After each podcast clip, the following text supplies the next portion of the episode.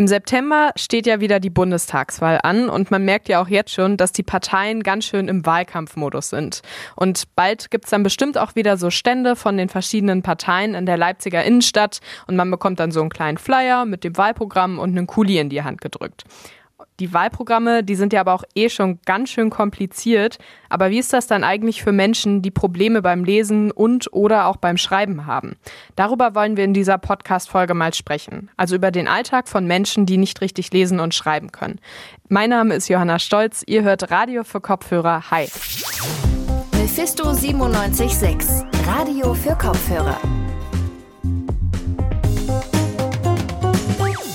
Ich bin jetzt mit meinem Kollegen Josua verbunden und der hat mal ausführlich zum Thema Analphabetismus recherchiert. Hallo Josua. Hallo Johanna. Vielleicht erstmal kurz zu Beginn. Wie viele Menschen betrifft das denn eigentlich in Deutschland? Also in Deutschland sprechen wir von ca. 6,2 Millionen Erwachsenen.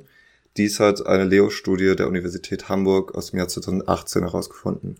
Wenn man das jetzt mal runterrechnet auf die Stadt Leipzig, gibt es Leipzig ca. 45.500 Betroffene. Das sind Menschen, die können zwar meist Buchstaben, einzelne Wörter und auch Sätze lesen, haben allerdings Mühe, einen längeren zusammenhängenden Text zu verstehen. Und wie wirkt sich das dann so konkret bei den verschiedenen Betroffenen aus? Also es gibt sogenannte Alpha-Level zur Einstufung der Lese- und Schreibfähigkeiten. Bei den Alpha-Leveln 1 bis 3 sprechen wir von geringer Literalität bzw. funktionalem Analphabetismus. Das bedeutet, dass die betroffenen Leute Probleme beim Lesen und Schreiben haben. Das Alpha-Level 4 beschreibt Menschen, die fehlerhaft schreiben und alle Menschen über dem Level 4 haben wenig bis keine Probleme beim Lesen und Schreiben. Du hast ja jetzt gerade schon so zwei Begriffe angesprochen. Einmal äh, funktionaler Analphabetismus und zum anderen geringe Literalität. Welche Unterschiede gibt es denn zwischen diesen beiden Begriffen? Also es gibt in der Tat eine Debatte, ob das Wort geringe Literalität das Wort funktionalen Analphabetismus ablösen soll. Unsere Gespräche haben allerdings ergeben, dass es da immer noch eine gewisse Unsicherheit bei der Bezeichnung gibt.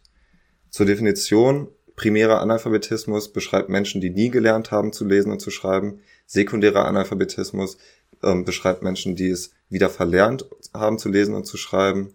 Und die Definition der Leo-Studie zum Wort geringe Literalität oder funktionalem Analphabetismus sagt aus, dass dies Personen sind, die allenfalls einfache Sätze lesen und schreiben können. Brigitta Wetzel von der Koordinierungsstelle Alphabetisierung in Sachsen, mit der ich gesprochen habe, hat gesagt, dass geringe Literalität ähm, bedeutet, dass die Lese- und Schreibfähigkeiten nicht ausreichen, um die Schrift im Alltag so zu gebrauchen, wie es in der Gesellschaft als selbstverständlich angesehen wird. Hm. Was gibt's denn eigentlich zum Beispiel für Ursachen, warum Menschen von funktionalem Analphabetismus betroffen sind? Also wie gesagt, ich habe mit Brigitta Wetzel von der Koordinierungsstelle Alphabetisierung in Sachsen gesprochen, kurz CoAlpha, und sie sagte, dass die Liste der Ursachen recht lang sei. Einige Beispiele könnten sein, dass zum Beispiel eine lange Krankheit im Vor- und Grundschulalter vorkam oder die sozialen und familiären Verhältnisse schwierig sind oder aber auch, dass schon die Eltern als funktionale Analphabetinnen gelten. Ein weiterer Punkt könnte aber natürlich auch sein, dass Deutsch nicht die Muttersprache ist.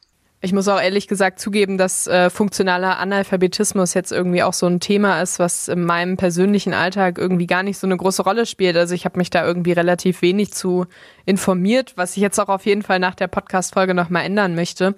Aber ich könnte mir auch vorstellen, dass es wahrscheinlich auch vielen Menschen so geht, dass man nicht so viele Berührungspunkte mit dem Thema hat. Wie wirkt sich diese Unwissenheit denn auf den gesellschaftlichen Umgang auch mit dem Thema aus? Also mir ging es ähnlich. Ich habe auch vor diesem Beitrag wenig mich mit dem Thema auseinandergesetzt. Ähm, das liegt einerseits daran, dass es auch ein wenig öffentlich diskutiertes Thema ist und auch Organisationen wie CoAlpha, die Hilfestellung geben, nicht ausreichend bekannt sind. Es ist nämlich ein schambehaftetes Thema und die Betroffenen geben sich auch oft gar nicht zu erkennen.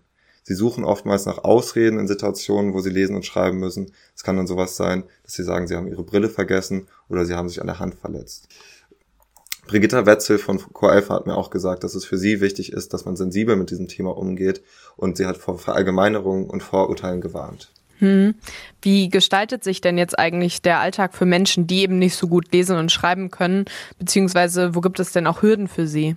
Also auch hier ist es wichtig zu betonen, dass funktionale Analphabetinnen eine sehr durchmischte Gruppe sind und es wirkt sich sehr individuell auf ihren Alltag aus. Man kann die Probleme aber in drei Bereiche aufteilen. Zum einen familiäre Probleme, das kann bedeuten, dass man seine Kinder in der Schule nicht ausreichend unterstützen kann. Im Alltag kann es sein, dass man sich zum Beispiel nicht politisch genug bilden kann oder aber auch ähm, den eigenen Kontoauszug nicht nachvollziehen kann. In der Ausbildung oder beim Beruf kann es zu Problemen führen, beispielsweise beim Bewerbungsprozess oder aber auch einfach sich Wissen anzueignen, kann sehr schwer sein. Brigitta Wetzel von CoAlpha hat mir auch Folgendes dazu gesagt. Mobilität ist eingeschränkt. Mhm. Das ist noch was, wo ich wirklich auch darauf hinweisen möchte. Die Leute fahren nicht viel in der Gegend rum. Denn da muss ich vielleicht mal ins Internet gucken, wann was fährt, muss mir eine Fahrkarte kaufen, muss vielleicht den Fahrkartenautomat bedienen, was ich auch schon nicht kann. Und dann lasse ich es dann vielleicht. Also haben Leute, die nicht gut lesen und schreiben können, laut Brigitta Wetzel oft einen kleineren Bewegungsradius. Und was macht jetzt die Stelle Co-Alpha konkret, um AnalphabetInnen zu unterstützen? Dazu hat sie mir Folgendes kurz zusammengefasst. Das Wort Co-Alpha kommt von Koordinierungsstelle Alphabetisierung. Das heißt, wir bieten keine Kurse an, wir wissen nur, was wo läuft. Wir machen Verweisberatung und es kann jeder zu uns kommen, egal ob er jetzt in seinem Umfeld Leute hat, die Probleme haben mit Lesen und Schreiben oder ob er selber betroffen ist und kann sich da einen Rat holen. Wir helfen auf alle Fälle einen Schritt weiter. Okay, CoAlpha vermittelt also auch. Ähm, an wen vermitteln Sie denn dann zum Beispiel? Also wer bietet in Leipzig Kurse zum Lesen und Schreiben lernen für Erwachsene an? Es gibt zum einen Alphabetisierungskurse, die vom Europäischen Sozialfonds gefördert werden. Dann gibt es Grundbildungskurse an den regionalen Volkshochschulen. Und in Sachsen speziell gibt es noch den Verein ähm, Arbeit und Leben Sachsen e.V. Und für Menschen mit Migrationshintergrund gibt es noch spezielle Angebote vom BAMF. Hilfe für AnalphabetInnen gibt es in Sachsen also von CoAlpha, aber auch zum Beispiel vom Verein Arbeit und Leben in Sachsen. Danke dir nochmal für den Überblick zum Thema funktionaler Analphabetismus, Josua. Gerne. Jetzt wollen wir aber natürlich auch nochmal die Perspektive von einer Person einbringen, die eben selber Probleme beim Lesen und Schreiben hat und auch darüber sprechen, wie es sich damit lebt. Ich bin jetzt mit meiner Kollegin Sonja verbunden und Sonja, du hast ja ein Gespräch mit einer betroffenen Person geführt. Hi Sonja erstmal. Hi, ja genau, ich habe mich mit Annette unterhalten. Annette ist 59 und kann schon seit ihrer Kindheit nicht so gut lesen und schreiben. Wir haben uns bei ihrem Kurs getroffen, wo Erwachsene lesen und schreiben lernen. Und sie hat dir dann auch erzählt, wie ihr Alltag so ist und wie das so abläuft. Ja, genau, das war auch echt richtig spannend. Sie hat mir eben so erzählt, wie sie so lebt, was sie macht. Als erstes habe ich sie aber gefragt, was sie im Kurs so über den Umgang mit dem Computer gelernt hat. Schreiben, lesen, googeln, ja, Videos und Musik. Das war's eigentlich. Was bedeutet das denn in deinem Fall, dass du Schwierigkeiten mit Lesen und mit Schreiben im Alltag hast? Ich merke, dass, dass das jetzt besser geworden ist, als wo ich angefangen habe. Zum Beispiel mit Schreiben und mit Lesen habe ich das gemerkt, dass das viel besser geworden ist.